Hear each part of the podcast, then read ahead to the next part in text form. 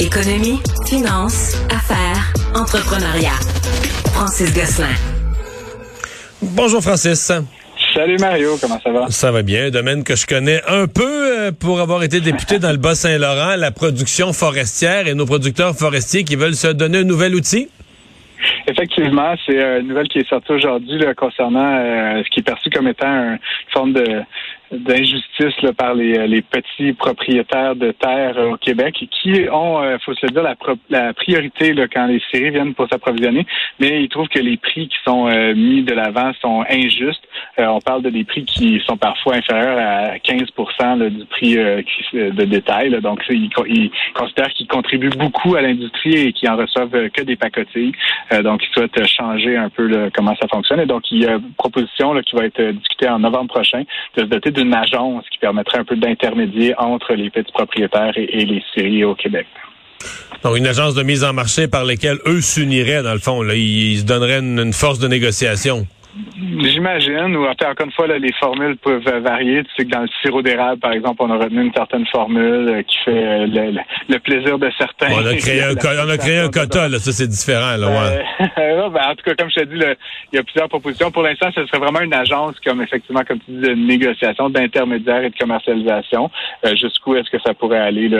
C'est hmm. la question qu'on peut se poser. Mais effectivement, on parle souvent de la grosse industrie en matière de bois et de bois d'œuvre, mais on parle moins des plus petits joueurs qui sont quand même nombreux. on parle de 134 000 euh, petits propriétaires de terre au Québec, donc euh, qui, euh, qui veulent effectivement se, se fédérer d'une façon ou d'une autre.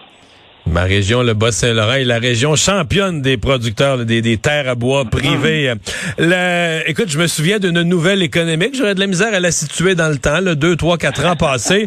Mais j'annonçais au public que dans les nouvelles économiques que Google se lançait dans le jeu vidéo. Les attentes étaient à côté dans le plafond. Euh, Stadia, c'était la, la, nouvelle affaire. Euh, bon, qu'est-ce que tu nous dis aujourd'hui, là?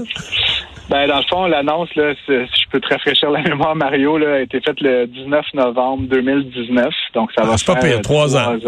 C'est trois ans dans quelques jours.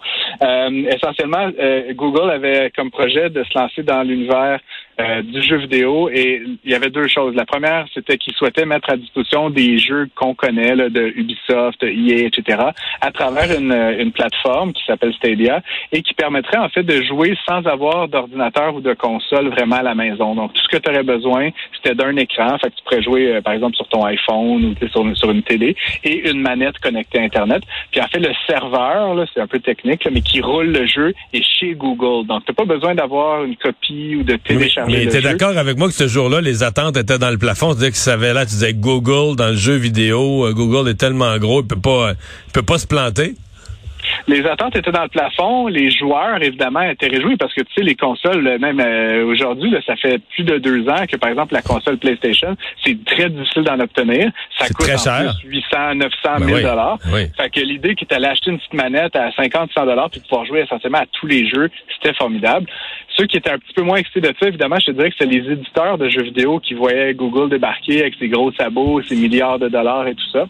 Euh, et puis, bon, trois ans plus tard, ils ont quand même même essayé de lancer leur propre studio de jeux vidéo. Ça, ça a fermé il y a environ un an. Donc, l'idée d'avoir des jeux là, Google, euh, de la marque Google, ça, ça n'a pas fonctionné. Et là, ce qu'on a appris aujourd'hui, c'est qu'en fait, ils ferment complètement le service. Ils abandonnent cet univers-là.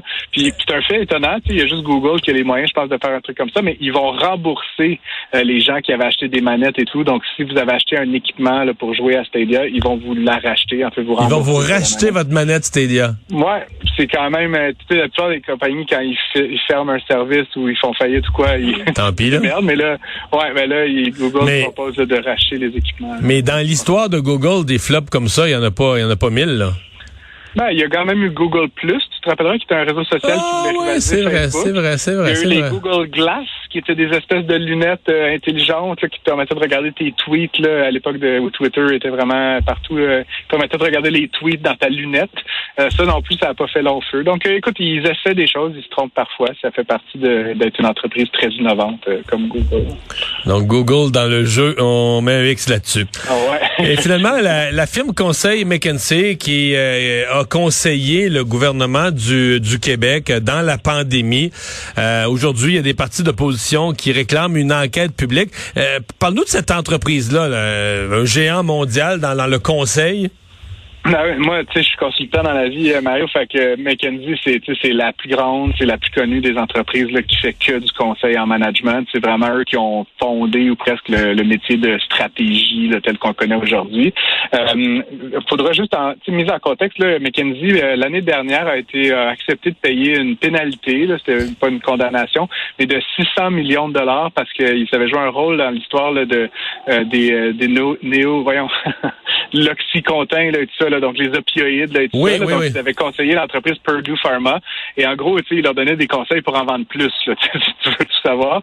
Fait que, tout le côté éthique, là, et tout ça, c'est une entreprise qui aide des entreprises à vendre plus, mais quand tu vends, des, par exemple, des opioïdes, puis tu tues des gens, euh, bon, il faut, faut peut-être se poser des questions. ils ont une grosse pratique dans le domaine pharmaceutique. Euh, ils ont des liens assez étroits avec Pfizer, avec d'autres joueurs, etc. Puis donc, comme on sait, Pfizer est un des joueurs de premier plan là, dans l'univers euh, de la COVID, donc du vaccin contre la COVID. Et donc, cette entreprise-là, grand géant mondial, a aussi été mandatée plusieurs fois pendant la pandémie pour conseiller le gouvernement Legault. donc, c'est une question légitime. Après, on est en campagne électorale et tout, mais, mais je trouve que par ailleurs, là, c'est une question qui est très légitime de se demander quel rôle cette entreprise-là a pu jouer. Est-ce qu'il a pu avoir un conflit d'intérêts entre ses intérêts pour des entreprises privées puis le fait de conseiller des, gouvernements? Mais est-ce que McKinsey, ce que, ce que le gouvernement dit aujourd'hui, que McKinsey essentiellement conseille les gouvernements du monde entier, là. Euh, et dans ce cas c'est la réponse du gouvernement qui fournissait au gouvernement ou aux fonctionnaires, aux fonctionnaires du Québec les, les meilleures pratiques euh, planétaires en la matière. Ah, j'ai lu évidemment tout ça, Mario. Ça ne meurt que, il y a clairement apparence de conflit d'intérêt. Puis c'est pas parce que tu fais la même chose ailleurs puis que c'est mal que tu peux le faire chez nous. En tout cas, j'inviterais tous les gouvernements du monde à se poser la question que est-ce qu'une entreprise qui conseille des pharmaceutiques qui souhaite vendre davantage de médicaments puis de vaccins a la légitimité de conseiller de l'autre bord? Des, des, gouvernements qui sont acheteurs de ces produits-là à, plusieurs dizaines, plusieurs centaines de millions de dollars. Euh, encore une fois, je, je n'accuse pas McKinsey. Je trouve juste intéressant qu'on pose la question de comment concrètement le gouvernement s'est assuré quand ils, euh, quand ils ont retenu les services de cette firme-là, qui n'étaient pas influencés de l'autre côté par leur loyauté envers leurs clients dans le domaine pharmaceutique.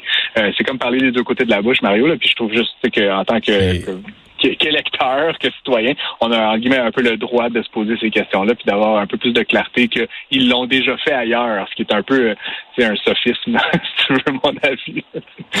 oui. Francis, merci. Bonne fin de semaine. bye bye. Bonne fin de semaine, ouais. Salut.